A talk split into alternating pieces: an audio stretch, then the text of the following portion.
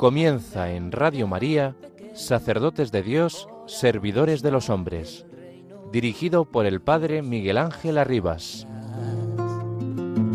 Sacerdote, la vida pone en juego, pastores para el pueblo, un guía a la verdad.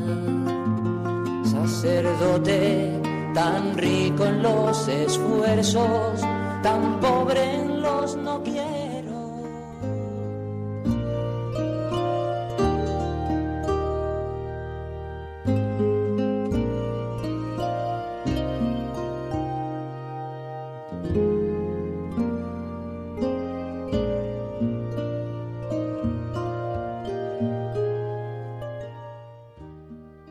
Quiero recordar que no falta recorrer un camino largo para que los jóvenes sean misioneros. Aun los más débiles y limitados y heridos pueden serlo a su manera, porque siempre hay que permitir eh, que el bien se comunique, aunque conviva con muchas fragilidades. Un joven que va a una peregrinación a pedirle ayuda a la Virgen e invita a un amigo o compañero para que lo acompañe, con ese simple gesto está realizando una valiosa acción misionera. Junto con la pastoral popular juvenil, hay inseparablemente una misión popular, incontrolable, que rompe todos los esquemas eclesiásticos. Acompañémosla, alentémosla, pero no pretendamos regularla demasiado. Si sabemos escuchar lo que nos está diciendo el Espíritu, no podemos ignorar que la pastoral juvenil debe ser siempre una pastoral misionera. Los jóvenes se enriquecen mucho cuando vencen la timidez y se atreven a visitar hogares. Y de este modo toman contacto con la vida de la gente, aprenden a mirar más allá de su familia y de su grupo, comienzan a entender la vida de una manera más amplia. Al mismo tiempo su fe y su sentido de pertenencia a la Iglesia se fortalecen las misiones juvenales, que suelen organizarse en las vacaciones después de un periodo de preparación, pueden provocar una renovación de la experiencia de fe, incluso serios planteos vocacionales.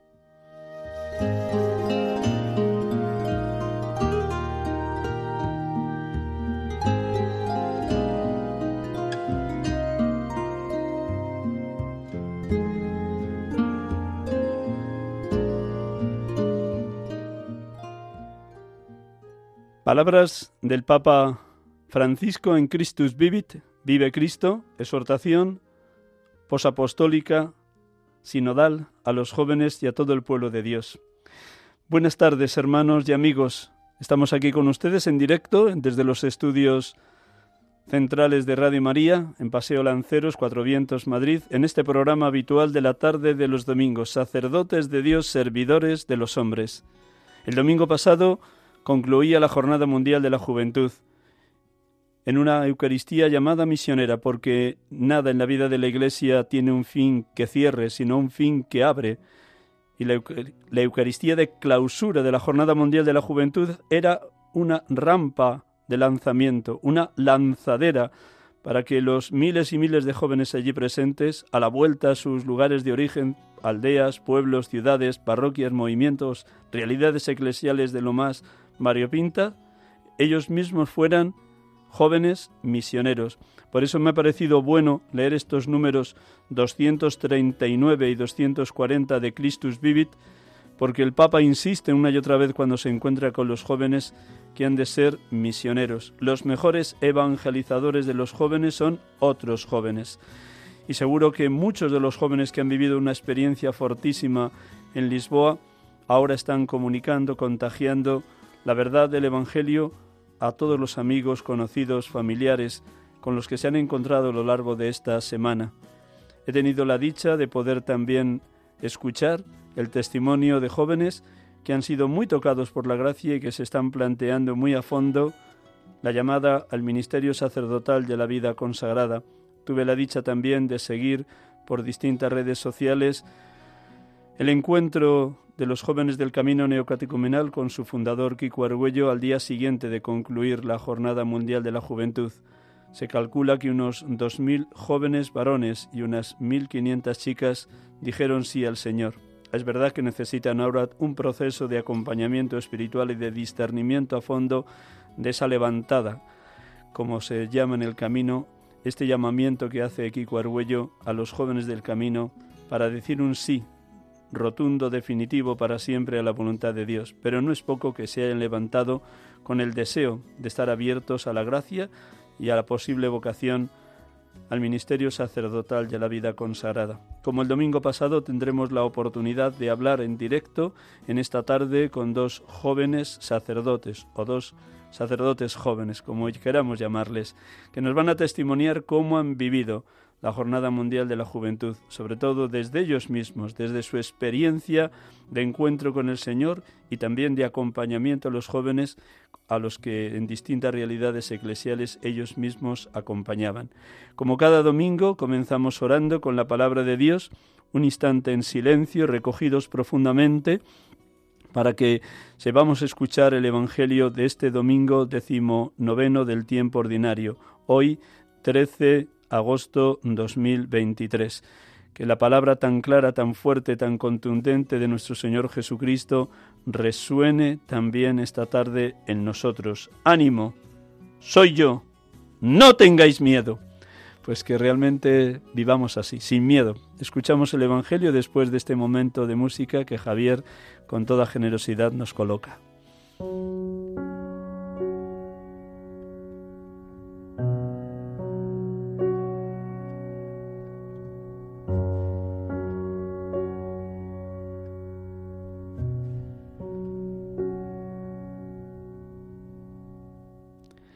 Del Evangelio según San Mateo. Después que la gente se hubo saciado, Jesús apremió a sus discípulos a que subieran a la barca y se le adelantaran a la otra orilla, mientras él despedía a la gente. Y después de despedir a la gente subió al monte a solas para orar. Llegada la noche estaba allí solo. Mientras tanto la barca iba ya muy lejos de tierra, sacudida por las olas, porque el viento era contrario. A la cuarta vela de la noche se les acercó Jesús andando sobre el mar.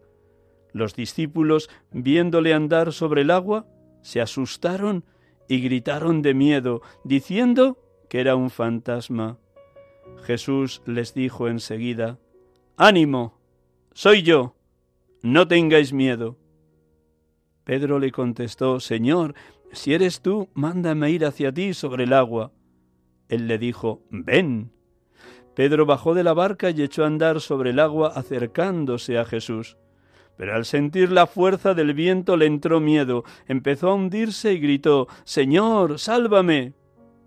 Enseguida Jesús extendió la mano, lo agarró y le dijo, Hombre de poca fe, ¿por qué has dudado? En cuanto subieron a la barca, amainó el viento. Los de la barca se postraron ante él diciendo, ¿Realmente eres hijo de Dios?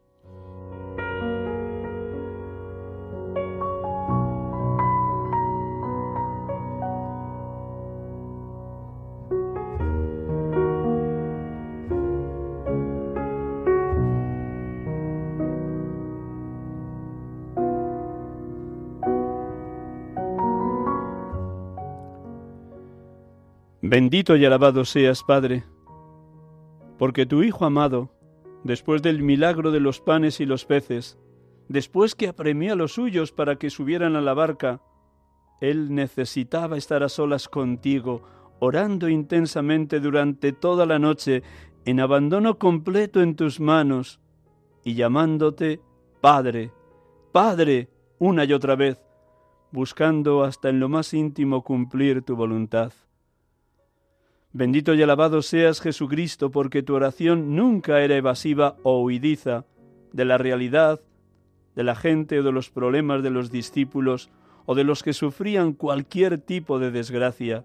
Al contrario, orabas al Padre por ellos, orabas al Padre para ir a sanar los corazones rotos y destruidos. Bendito sea, Señor Jesús, porque salías al encuentro de tus discípulos cuando el viento les era contrario y todavía estaban en medio del mar. Cómo se asustaron cuando no te reconocieron, cuando creían ver un fantasma. Cómo les serenaste para que recobraran la confianza en ti. Ánimo, soy yo, no tengáis miedo. Gracias, Señor Jesús, gracias, Maestro y dueño de nuestra vida, porque en el gesto de Pedro, queriendo acercarse a ti caminando sobre las aguas, todos nos sentimos interpelados. Sí, cuando confiamos en tu palabra, ven, no nos hundimos. Cuando no te miramos, cuando nos entran dudas en las dificultades, cuando nos golpea el viento de la adversidad, cuando todo parece que se hunde a nuestro alrededor, también nosotros nos hundimos en el mar de la vida. Ven, ven Espíritu Santo, haznos humildes para saber pedir ayuda como Pedro. Señor, sálvame. Y para dejarnos corregir por el Señor. Hombre de poca fe, ¿por qué has dudado? Gracias, Espíritu Santo, Espíritu de amor, consolador divino. Gracias porque cuando Jesús sube a la barca de la iglesia, las tempestades amainan. Gracias porque es la gracia de tu acción transformadora e iluminadora lo que hace que nos postremos a los pies de Jesús, exclamando en profesión de fe lo mismo que los discípulos en la barca. Realmente eres Hijo de Dios. Gracias Bendito y alabado seas, Padre, bendito y alabado seas, Hijo, bendito y alabado seas, Espíritu Santo, adorada y santa Trinidad, Dios amor. Bendito seas.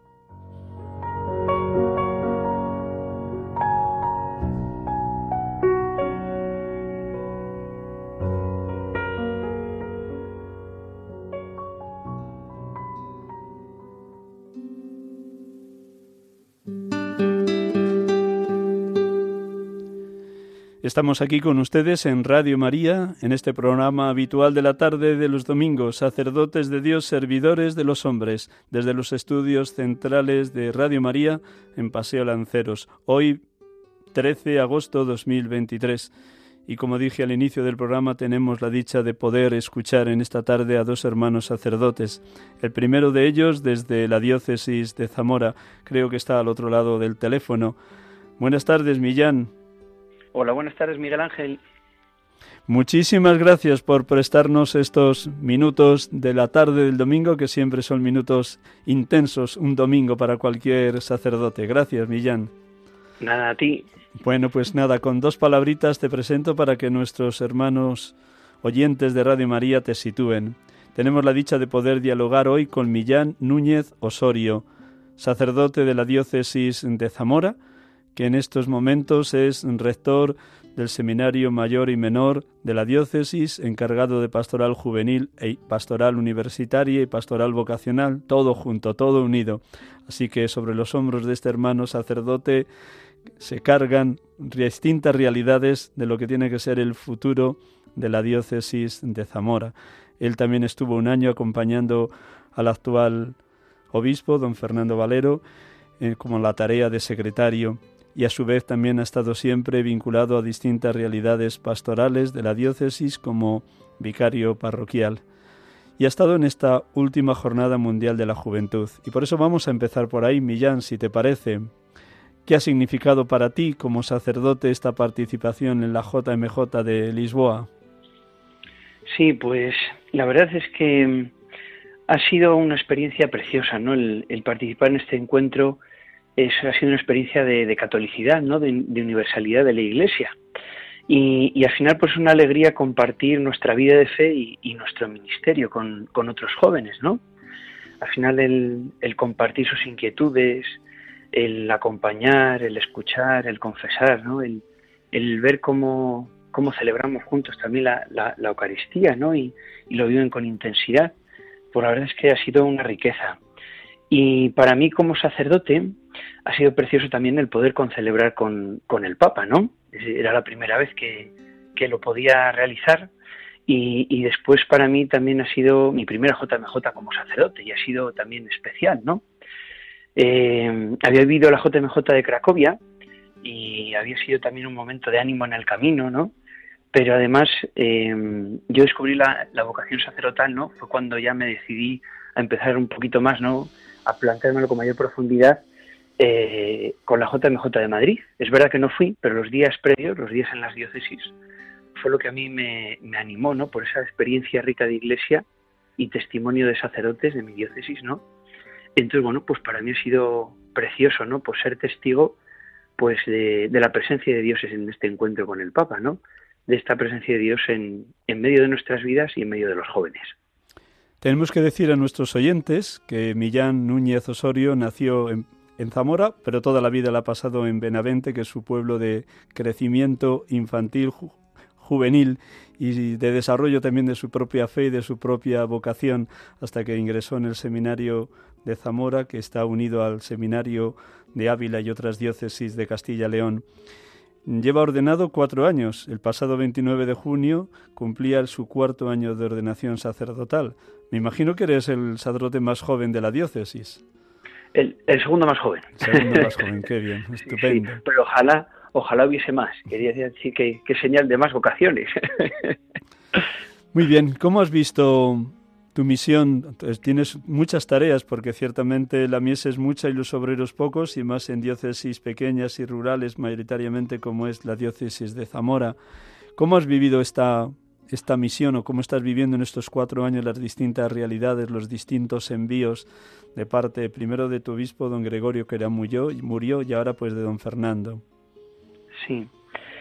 Pues la verdad es que mm, hay cosas que, uno no espera, ¿no? Ni, ni quizás a veces es lo, que uno mm, desea, ¿no? Pero al final yo he sentido siempre un poco la llamada de esta frase que dice el Salmo, ¿no? De servir al Señor con alegría, ¿no? Al final un poco como el vivir todo esto, ¿no? lo que te pide la Iglesia, pues con entrega y con alegría, ¿no? Y ahí que, que se vaya desarrollando la voluntad de Dios final es el que, el que va guiando nuestros pasos, ¿no? Y, el que nos va colocando donde Él quiere, ¿no? Al final, de algún modo, es, eh, sentir como, como los apóstoles, ¿no? Que, nos vaya guiando. Y como decía la, la, Madre Maravillas, ¿no? Lo, lo que Dios quiera, cuando Dios quiera y como Dios quiera, ¿no? Al final, confiar en que somos instrumentos suyos allá donde nos envían.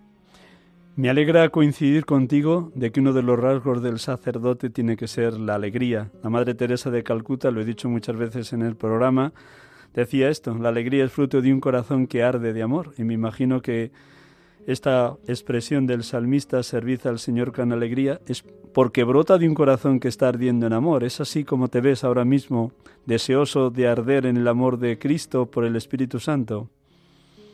Así es, Miguel Ángel, sí, porque si no, no, no viviría de otra manera, ¿no? tiene de algún modo ese, ese ardía en nuestro corazón, ¿no? De, que dicen los de Maús, pues al final es el impulso de, de mi día a día y de mi vida y de mi ministerio, ¿no? Es lo que, lo que hace que, que me entregue a, a, los seminaristas, que me entregue a los jóvenes eh, en los colegios, que, que me entregue a la gente en la parroquia, que porque si no, no, muchas veces nosotros por nuestras fuerzas no, seríamos capaces de todo ello. Es lo que nos mueve a, a, poder ¿no? llevar ese amor de Cristo que llevamos en nuestro corazón. Escucharías con mucha atención los distintos discursos, alocuciones y homilías del Papa Francisco allá en Lisboa. ¿Alguna palabra te ha llegado de manera especial? Bien las vísperas que tuvo con obispos, sacerdotes, consagrados, consagradas, bien la vigilia, bien en la misa de envío. ¿Qué palabra te ha llegado así y te has traído para Zamora con especial reto y, a la vez buena noticia? Sí, pues de, ese discurso del Papa Francisco de las vísperas con los sacerdotes y consagradas ¿no? y agentes de pastoral, eh, sí que me llevo ¿no? esa, esa parte que decía, ¿cómo rezo? ¿no? El, solo la adoración, ¿no? Solo ante el Señor, pues es como gustamos, ¿no? Y, y, y cómo recobramos la pasión por evangelizar, ¿no? Y de algún modo esto me lo traigo, ¿no? Unido a, al discurso de la celebración de bienvenida, ¿no? Cuando decía que también eh, vayamos y traigamos a todos, ¿no? Que sintiésemos que el Señor nos llama por nuestro nombre, que, que sintamos, ¿no? Esas palabras escritas en nuestro corazón, eh, recordar esa llamada amorosa de Dios, ¿no? Pues de algún modo todo esto, ¿no? Me ayuda a mí a revivir la llamada del Señor, ¿no?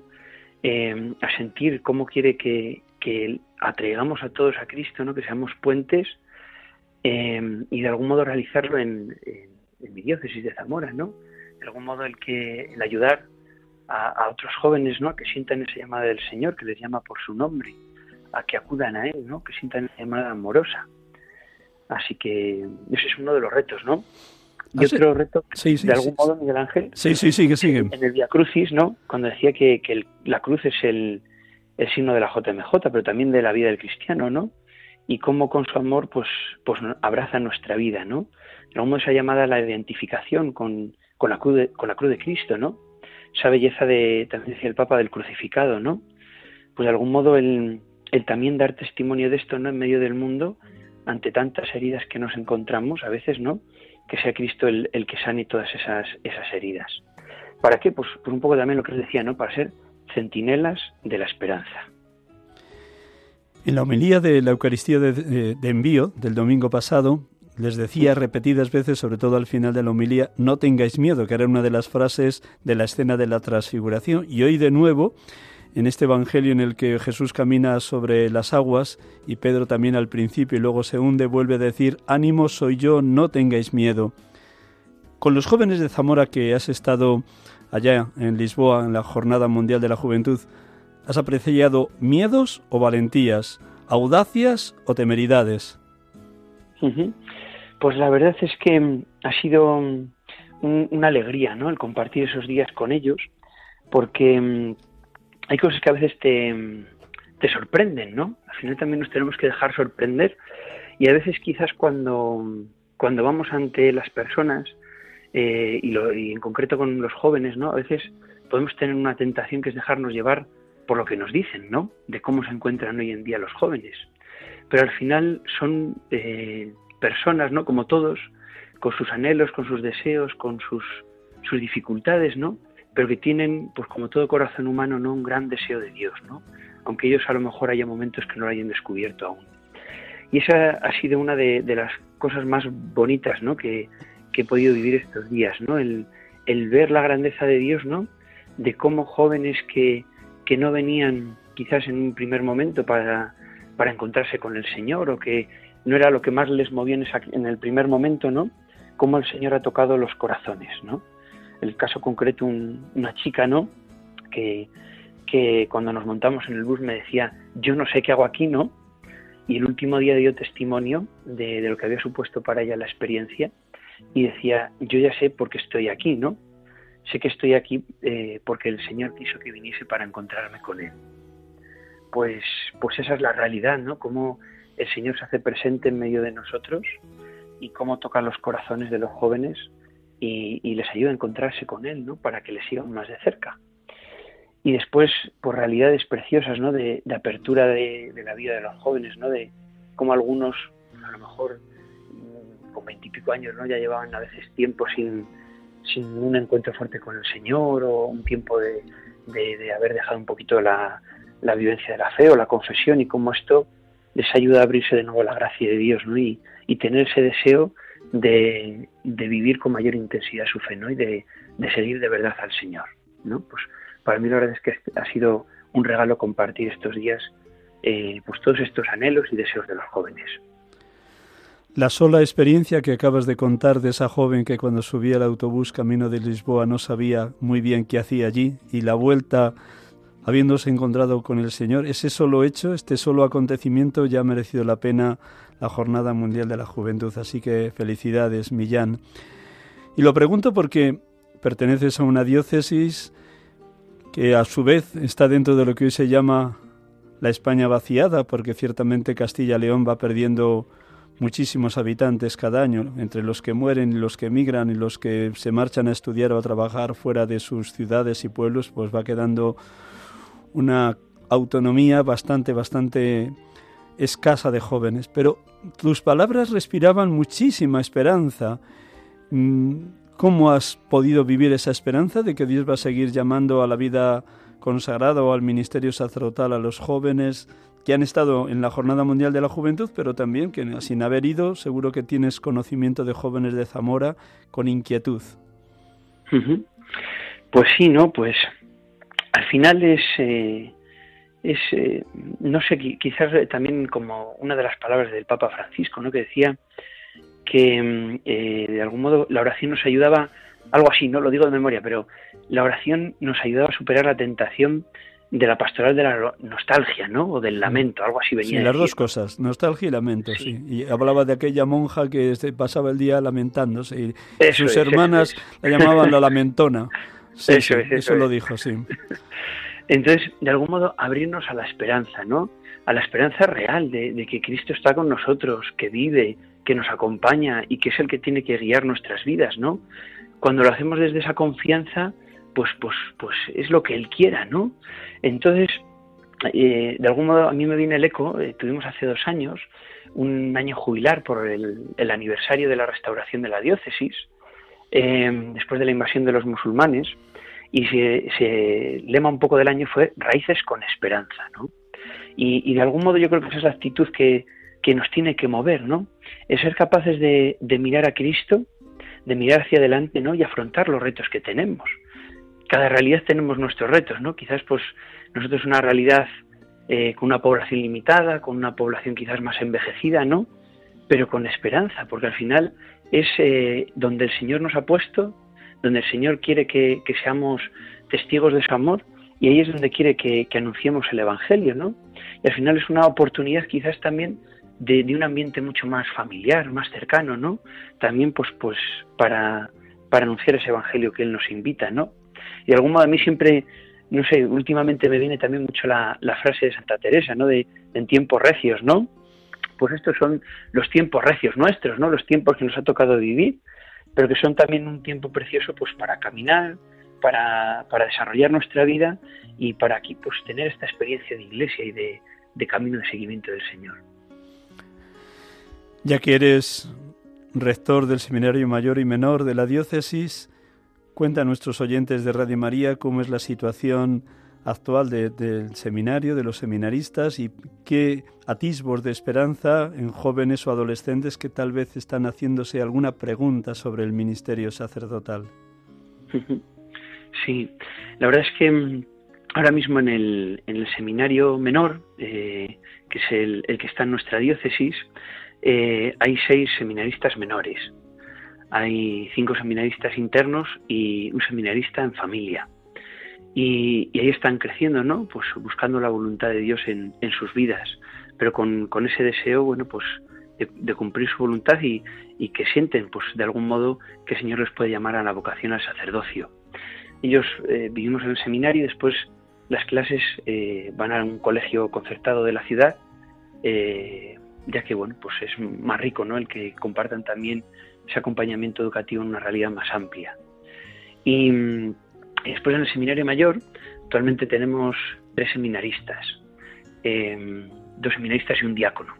Y uno de ellos, está, el diácono está también acabando los estudios de licenciatura y está de etapa pastoral en la, zona de Aliste.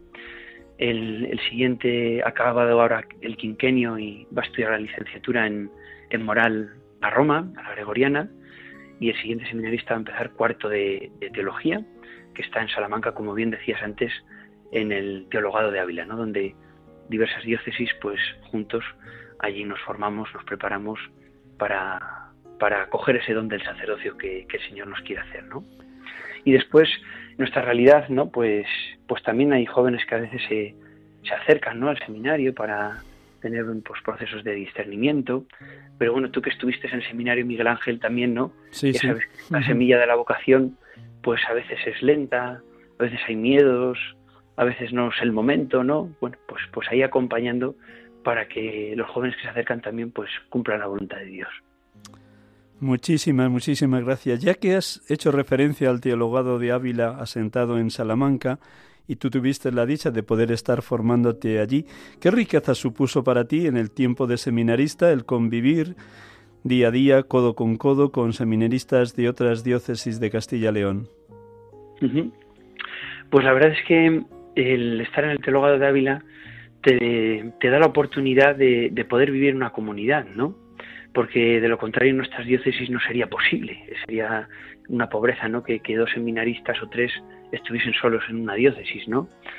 Y, te posibilita el tener esa experiencia de vida apostólica, de algún modo, ¿no? Que, yo también entiendo así el seminario, ¿no? El, tiempo de, estar con Él, de estar con el Señor, de dejarnos formar por Él, de, de dejarnos moderar por Él, que Él bueno, pues a través de las mediaciones haga nuestro corazón como el suyo, ¿no? Y, que nos envíe después a la misión, ¿no? Y el teólogo de Ávila posibilita eso, ¿no? Que haya una comunidad eh, que nos ayude a, orar juntos, a formarnos juntos, a compartir, ¿no? Y, al final, pues las realidades de nuestras diócesis son muy parecidas, ¿no? Porque aunque mm, no sean diócesis distintas, la realidad es muy parecida, ¿no? Entonces, de algún modo, también eh, las realidades pues, pues nos ayudan también a que haya algún, alguna cuestión en común. Esto sí que ya es lo último. En tus años de seminarista y en estos cuatro años que llevas ordenado sacerdote, has conocido muy de cerca el presbiterio diocesano de la diócesis de Zamora. ¿Cuáles han sido las palabras más alentadoras que he recibido de hermanos sacerdotes con más de 65, 70 años a la hora bien previo a tu ordenación, bien en estos cuatro años ya ordenado, palabras de esperanza, de aliento, de ánimo de algún hermano ya veterano en el ministerio. Sí, pues la verdad es que eh, en eso sí que tengo que darle gracias al Señor, porque he tenido eh, siempre palabras de, ánimo y de aliento, ¿no? De, varios sacerdotes, ¿no? La verdad es que el sacerdote que me bautizó en, en Benavente, don Tomás, con, el que además he podido ir compartir un rato, pues eh, él siempre ha sido un, ejemplo para mí y un testimonio de entrega, ¿no? Él, en él siempre he visto un, pues, pues es un ejemplo de, sacerdote, ¿no? Y él siempre ha tenido palabras de, ánimo, de escucha, de, aliento, cumplir siempre la voluntad de Dios. Y, después también eh, he tenido la suerte, ¿no? Pues en el arciprestado, cuando comencé de sacerdote, que estuve en, unas parroquias, en unos pueblos, eh, todos los sacerdotes del arciprestazgo, salvo, salvo un par de ellos, ¿no?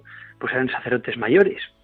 Y, también había siempre hubo una buena acogida, un ambiente de fraternidad verdadero, ¿no? Y, ahí siempre encontré ánimo, ¿no? Y aliento y también el, compartir su experiencia, ¿no? Porque al final eso también nos ayuda a los que comenzamos a, a, ver también por dónde abrir camino, qué pasos ir dando, ¿no? Y para mí siempre los sacerdotes mayores, para mí han sido un testimonio, ¿no? De, entrega, de dedicación, de, de, algún modo, ¿no? De, riqueza, ¿no? Porque al final no, no estamos aislados, ni estamos solos, ¿no? Ni, ni, ni, ni, cuando empezamos solo nos tenemos que centrar solo en, en los que hemos tenido compañeros del, seminario o en, o en amistades, ¿no? sino que el abrirnos a, ese testimonio de los sacerdotes mayores, por la verdad es que es un ejemplo. Y otro ejemplo que, también a mí me ha, animado y me ha alentado ha sido don Lorenzo. Don Lorenzo es un sacerdote que, está también en Benavente, que él atiende un pueblo, una parroquia, y atiende a las claras que, hay en Benavente. Y él va a cumplir 100 años en enero. Y también pues es un testimonio ¿no? de, entrega al Señor, de cómo ha dado toda su vida al Señor y la sigue dando, ¿no? pues la verdad es que con esas personas y con esos testimonios, pues el Señor también me ha ido ayudando a mí en mi camino. Millán, un millón de gracias. Estaríamos la tarde entera contigo. Queríamos nada más tomar un poquito el pulso de cómo viviste la Jornada Mundial de la Juventud y cómo lo que allí ha sembrado el Papa. Seguro que los jóvenes de la diócesis de Zamora están siendo misioneros, testigos de lo que allí han vivido. Pues que el Señor te conceda mucha luz, mucha gracia, mucha sabiduría todos los dones y frutos del Espíritu Santo en esta misión, ardua pero hermosísima, de rector del seminario menor, del seminario mayor, encargado de pastoral juvenil, de pastoral vocacional, de pastoral universitaria. Que el Señor te dé muchísima fuerza en tu ministerio. Y gracias por tus palabras. Dios te bendiga, Millán. Muchísimas gracias, Miguel Ángel. Un saludo. Un saludo muy fuerte. Gracias.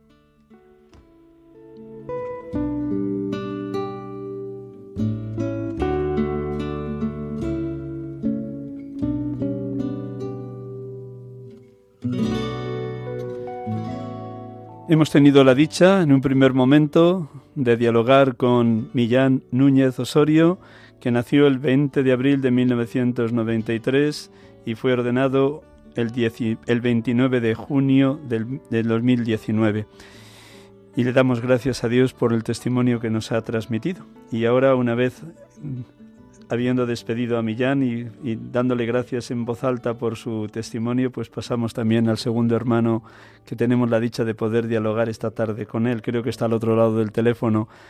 Buenas tardes, Sergio. Ay, que se nos va. Se nos va. Es que está en el pueblecito de Ávila donde está tiene muy mala conexión. Espero que podamos. Estoy Miguel Ángel. Estás, estás. Dile a nuestros oyentes en qué pueblecito estás de Ávila. Buenas tardes a todos los oyentes de Radio María. Buenas tardes, Miguel Ángel. Pues estoy en Muñotello. Muy bien. Pueblecito chiquitito. Muy bien. Cerca de San Pedro. Bueno, sí, está cerca, un poquito alejado de Arenas de San Pedro, más cerca de Piedraíta. Muy bien, estupendo. Bueno, pues te presento, sí, con tu permiso, y luego, pues ya sabes, dialogamos un poquito de lo que no pudimos llevar adelante el domingo pasado por las dificultades que había en el autobús donde viajabas de regreso a Madrid. Esto del directo tiene estas cosas que a veces no es posible hacerlo todo. Gracias, de verdad. Pues Sergio García Martínez nació el 20 de mayo de 1987. Fue unos años militar, profesional, luego estuvo estudiando magisterio, sintió la llamada al ministerio sacerdotal y justo el domingo pasado cumplía tres meses de ordenación sacerdotal, así que fue ordenado el 6 de mayo de este año 2023. Actualmente es formador del Seminario Menor de Madrid y queremos también dialogar con él, como lo hemos hecho con Millán, pues sobre cómo ha vivido su experiencia de la Jornada Mundial de la Juventud. Esto sería lo primero, Sergio. ¿Cómo viviste esos días, tanto los días de Braga, que fue donde estuvo la diócesis de Madrid la primera semana, la semana de provincias, y luego los días que estuviste en Estoril, en Cascais y en Lisboa? ¿Cómo has vivido la JMJ de este año 2023? Pues con mucha alegría y con mucha intensidad, la verdad. Una cosa muy bonita, ha sido un encuentro precioso, un encuentro del Señor Ahí en Braga nos acogieron las familias de, allí, estuvimos, eh, pues la verdad que yo creo que, era algo común, ¿no? La acogida que sentimos tan, eh, tan acogedora, propiamente dicho, ¿no? Todos estábamos encantados con el trato que recibimos, con pues, pues cómo se volcaban los, los de allí en, darnos lo que tenían, ¿no? En mi caso estuve en una familia que había acogido a dos y tenían otra casita y a cinco nos dejaron la otra casa para nosotros y nos tenían preparado el desayuno, nos tenían, bueno, todas las comodidades que, que, uno puede imaginar. Y, la entrega era, eh, bueno, era algo general, ¿no? Las actividades que nos prepararon, eh, todo, todo, las oraciones que hicimos juntos, algo, un tiempo precioso. Y luego ya cuando fuimos a, Lisboa, pues fue un, testimonio de iglesia. Ese tiempo de en el que uno ve, en el que uno palpa que, la iglesia está viva, que, y que, que, que es plural, que, es numerosa y que, y que tiene algo que decir. Fue un tiempo, pues eso, sobrecogedor, porque muchas personas en, en sitios muy concretos pues siempre, siempre llama la atención. Pero ver que, que luego todos estamos ahí porque el Papa llama, pero para vivir la fe todos juntos, ¿no? Para todos estamos ahí, pues por el Señor. Eso es algo que, que sobrecoge a cualquiera. Y eso fue un poquito así ¿Con qué jóvenes ibas de la diócesis de Madrid y qué escuchaste de ellos y por ellos en su boca? Seguro que te tocó confesar a, muchos de ellos. ¿Qué respiraban los jóvenes con los que tuviste mayor contacto? Sí, em, yo fui con, con Iñaki, otro formador del seminario menor, y íbamos con un grupo de, pues eso, del seminario menor. Con algunos exalumnos, algunos alumnos y algunos que de vez en cuando vienen a participar de, las, actividades de la pastoral que realizamos. Y, bueno, el colegio como es eh, una realidad en el que normalmente cada uno tiene su, parroquia, la mayoría han ido con, sus parroquias, fueron allí, pero algunos que se quedaron así un poquito más descolgados o que veían que era mejor ir con el colegio, pues vinieron con nosotros. Entonces teníamos, eh, íbamos con jóvenes, los más pequeños eh, 15 años y los mayores tendrían 21 o así, o sea, en ese, en ese abanico. Y sí, luego me, llamó muchísimo la atención, ¿no? Eh, en confesiones o en, diálogos pues más profundos con con ellos y con los que no eran ellos, porque luego en los tiempos de confesión, eh, bueno, había muchos, muchos jóvenes, muchos chicos que se querían confesar, chicos y chicas, ¿no? Y, había algo que estaba eh, latente en ellos, ¿no? Y era dos cosas. El, uno, el deseo de Dios que tienen de, buscar a Dios, de sentirse eh, amados profundamente, de sentirse acompañados por, por alguien que les da vida, eso por un lado, y luego por otro lado eh, percibía eh, en cuanto que muchas veces venían a, hablar conmigo simplemente por el hecho de, ser sacerdote, nada más. Y, veía cómo, em, pues cómo gritan desde el fondo de su corazón a que necesitan personas que les acompañen en este camino de seguimiento del Señor. Es un, es un grito de, necesidad de Dios y de necesidad de personas que les acompañen en este camino. Y, eso era algo que, se palpaba, ¿no? Que, se casi se podía tocar. Pues bueno. bendito sea Dios y bendito seas tú que respondes a esa necesidad que tiene hoy la pastoral juvenil de sacerdotes que sepan acoger, escuchar, animar, orientar, y corregir cuando sea necesario. No dejes de hacerlo, Sergio, por favor. También quería preguntarte de las muchas palabras que escuchaste del Papa Francisco, aunque por fortuna mm, sus homilías o alocuciones fueron breves, pero seguro que hubo alguna palabra que te llegó de manera especial para tu ministerio o para tu futura tarea pastoral como formador del seminario menor. Pues sí, eh,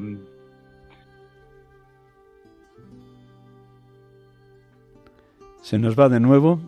Esto, de estar en pueblecitos donde hay muy poca cobertura nos trae estas dificultades. Estamos aquí con ustedes en Radio María, sacerdotes de Dios, servidores de los hombres, en esta tarde de domingo, hablando con dos sacerdotes.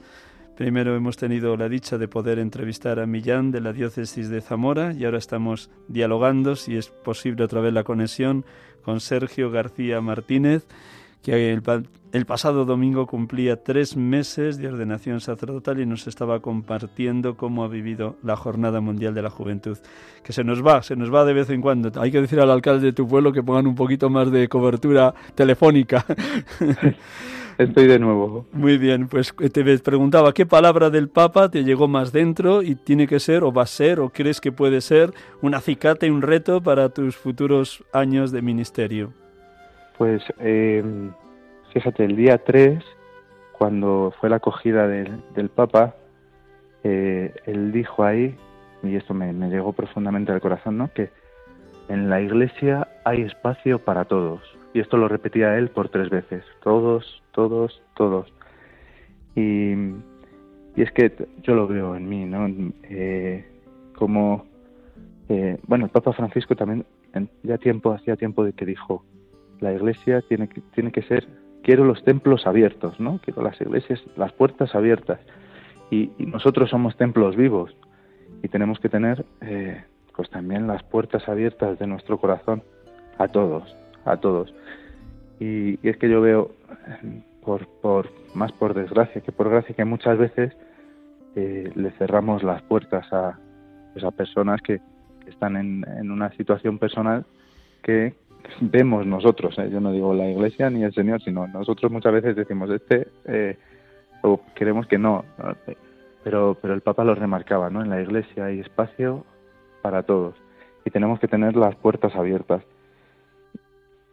Como, como veía este misma JMJ, yo veía que, que en, en el propio ministerio, en el propio ejercicio del ministerio, yo me dedicaba solo a los que a los que se me habían encomendado, ¿no? con los que iba.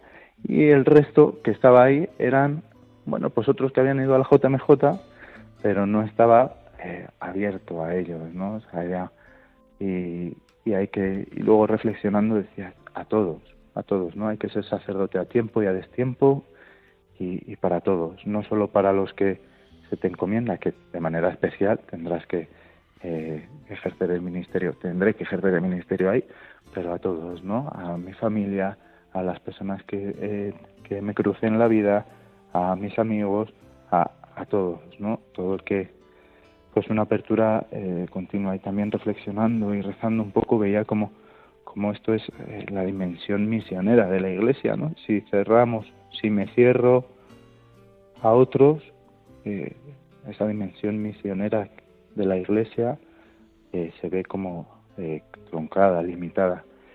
Y, y esto pues me, tocaba mucho el corazón, ¿no? A todos, todos. Da igual la situación en la que esté cada uno. Pues habrá personas alejadas que no quieran eh, saber de la iglesia o que, no sepan del Señor o que pues pensar un poco y ver a ver cómo, cómo puedo hacer para acercarme en el caso de que se me dé la posibilidad o la oportunidad. Y, otras personas que quieren seguir al Señor y están en una situación, bueno, pues personal, eh, la que tengan, que no sea yo el que el que diga que esta persona no puede estar en la iglesia, ¿no? Porque en la iglesia hay espacio para todos. Cada uno estamos en una situación y estamos todos en camino, cada uno en un sitio, ¿no? Pero, pero acompañar, ¿no? Acompañarnos todos en este camino hacia, hacia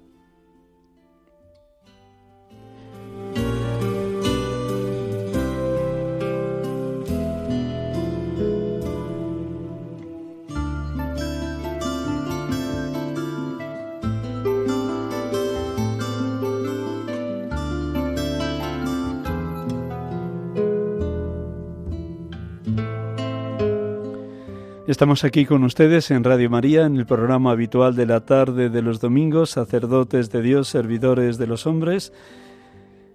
En un primer momento hemos hablado con Millán Núñez de la diócesis de Zamora y ahora estamos hablando con Sergio García Martínez, que el pasado domingo cumplía tres meses de ordenación. Te recuperamos de nuevo, Sergio. En cuanto salga de, esta conversación me voy a hablar con el alcalde. Muy bien, reivindicar que haya más capacidad telefónica en tu pueblo, en el pueblo de tus padres. Nada más, cuéntanos lo último. Eh, ¿Cómo has vivido estos tres meses de ordenación? ¿Cómo te ha sorprendido Dios? ¿Cómo ha alegrado tu corazón? ¿Qué, ¿Qué, retos ves por delante de cara al curso que viene? ¿Luces y sombras de estos tres meses? Pues, em, pues mira, uno de los retos, eh, y bueno, en la JMJ también lo veía, ¿no? Em, es cuidar eh, a las vocaciones que se me encomiendan, a las posibles vocaciones, ¿no? Como estoy en el seminario menor ahí, em, y hay chicos pues que tienen su inquietud, pues cuidarlo con muchísima delicadeza veía ahí en, la JMJ, veía tantos jóvenes y, tanta gente con deseo de Dios. Con... Y luego, fíjate, cuando estuvimos en, la esplanada, en la vigilia, eh, estaba lleno, lleno, lleno, lleno, desbordado.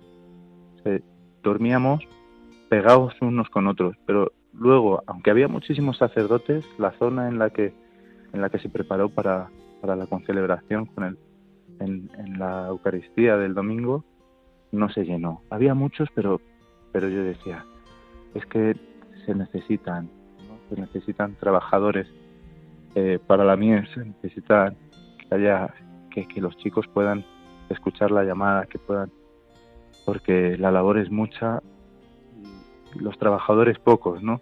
Entonces, después de, esto de esta semana y, y, estos tres meses, ¿no? Pues como sacerdote pedir porque el Señor envíe eh, trabajadores asumíes y luego en lo que está en mi mano eh, cuidar, cuidar de las vocaciones que, el Señor ponga muy a mi cuidado.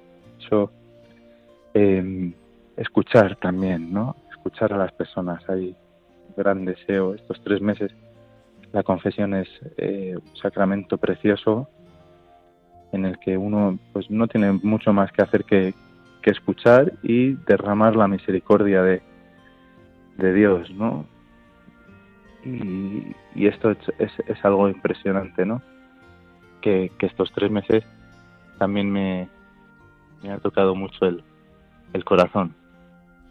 Bueno, esas cositas, no sé si... Sí, muy bien, Sergio. Gracias, gracias. No te vayas. Si no se nos corta, vamos a intentar los últimos cinco minutos con permiso de Javier, por si alguna persona quiere llamar, preguntarte algo o sugerir algo de lo que hemos dialogado en esta tarde. Recuerdo a los oyentes de Radio María, tenemos cinco minutos nada más, pero espero que alguno nos pueda llamar. Perdón. El teléfono de Radio María, el teléfono directo es 91 005 94 19 91 005 94 19. Si alguna persona valiente y atrevida quiere llamarnos, pues aquí estamos, tanto Sergio como un servidor, para responderos, sencillamente para compartir también cómo ustedes han podido seguir por las redes sociales o la televisión la Jornada Mundial de la Juventud y cómo también eso es un motivo de esperanza para el futuro de la Iglesia, constatar ese millón y medio de jóvenes allá en Lisboa y esa inquietud vocacional que nos compartía ahora mismo Sergio, de jóvenes o adolescentes llamados al ministerio sacerdotal o a la vida consagrada, y cómo los sacerdotes tenemos el reto, la responsabilidad de acoger, escuchar, orientar, animar los que están siendo llamados en la hora presente. Pues eh, esperamos su llamada, si aquí en los cinco minutos que nos quedan pueden hacer una pasada por Radio María, sacerdotes de Dios, servidores de los hombres. Creo que tenemos alguna llamada, todavía no. Estamos esperando y... Sí. María de Sevilla, muy buenas tardes, gracias por tu llamada, hermana. Hola, buenas tardes. Buenas tardes, ¿qué nos quiere compartir, María? Bueno, yo agradezco mucho toda la información que nos estáis haciendo llegar a través de las ondas de la JMJ y de todo lo que hemos recibido en estos días que han sido muy intensos y muy, muy interesantes. Pero me gustaría puntualizar algo que me, falta, me falta en el guion. Hablamos mucho de la misericordia, hablamos mucho de la misericordia, del perdón, de que Dios abra las puertas a todo el mundo todo eso me parece fenomenal, pero ¿no tendremos nosotros también que hacer algo a cambio? Todo va a ser gracia, misericordia, perdón, y nosotros no nos vemos dicho. Esa es mi pregunta. ¿eh? Así que nada. Muchísimas gracias, María. Y hace un instante Sergio te respondía que efectivamente tenemos una enorme responsabilidad de ser misioneros, de ser sal, de ser luz, de estar llenos del Espíritu Santo y la verdad de la palabra porque nadie da lo que no tiene y si queremos ser misioneros y queremos llegar a todos, los primeros que tenemos que estar interpelados por la palabra somos nosotros mismos, tanto los sacerdotes como los consagrados, como los jóvenes que están insertos en realidades eclesiales distintas, parroquias, movimientos y otras asociaciones. Tenemos otra persona, Juana de Madrid. Buenas tardes, Juana. Buenas tardes, don Miguel. Mire, le oigo siempre, siempre, encantada. No le quiero entretener.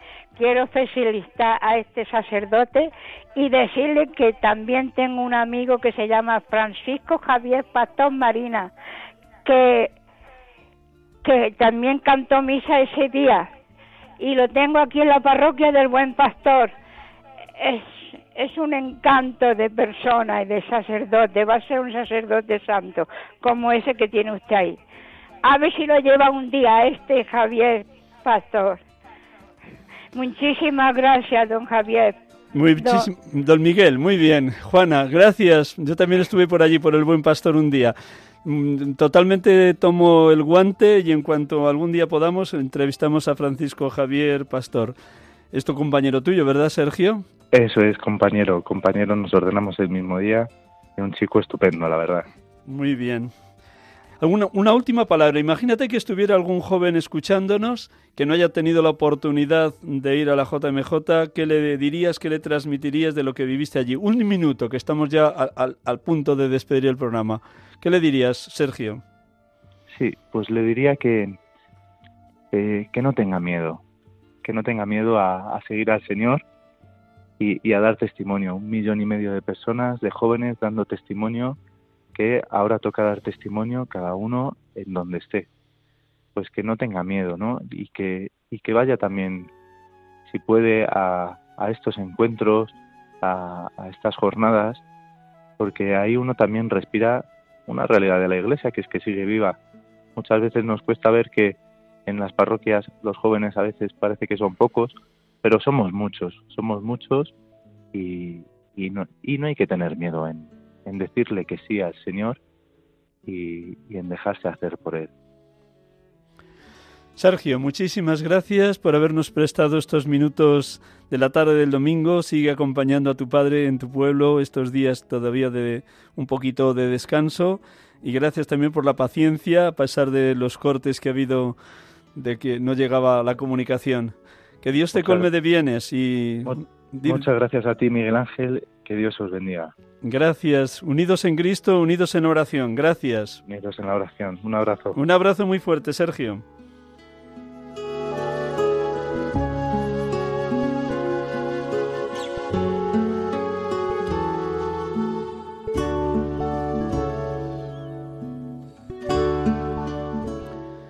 Concluimos nuestro programa en directo con esta oración que ya rezábamos domingos anteriores, donde queremos pedir al Señor que nos levante de cualquier postración o que nos levante cuando parece que nos ahogamos como se ahogaba Pedro en el Evangelio de hoy. Un instante y oramos con ella.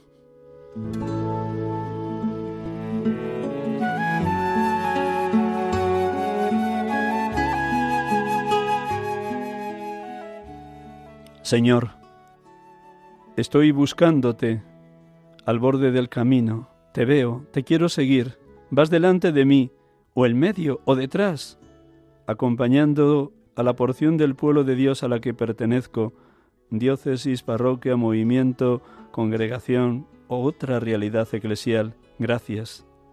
Te paras, me miras y me acoges con sincera mirada que me cambia el corazón Gracias porque me preguntas, ¿qué buscas? Y me dices, levántate y ponte en camino, ocupa mi lugar. Gracias por haberme llamado al ministerio sacerdotal para hacer las veces de tu sacerdocio en medio de los hombres. Qué bien, qué bien me hace tu palabra. Levántate.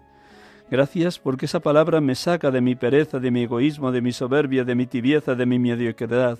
Sigue diciendo la buen Jesús, levántate Gracias porque me arrancas de mis miedos, cobardías, tibiezas, mediocridades, y sigues clamándome, levántate. Gracias porque disipas mis dudas, mis vacilaciones, mis torpezas, y de nuevo me dices, levántate.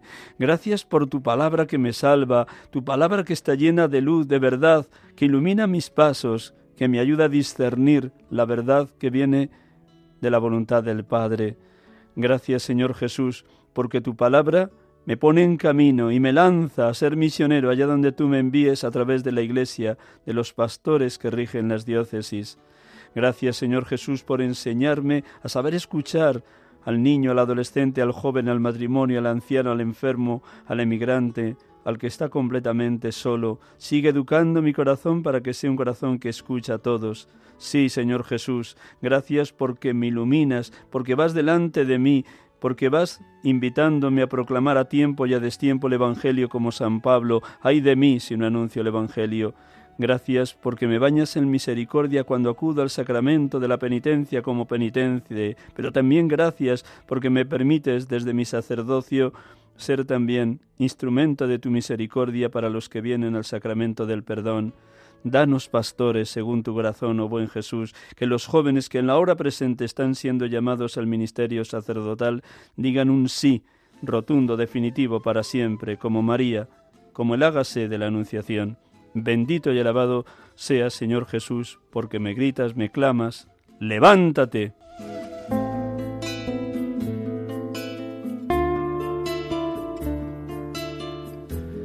Buenas tardes, Gracias por su escucha y hasta el próximo domingo. Dios les bendiga.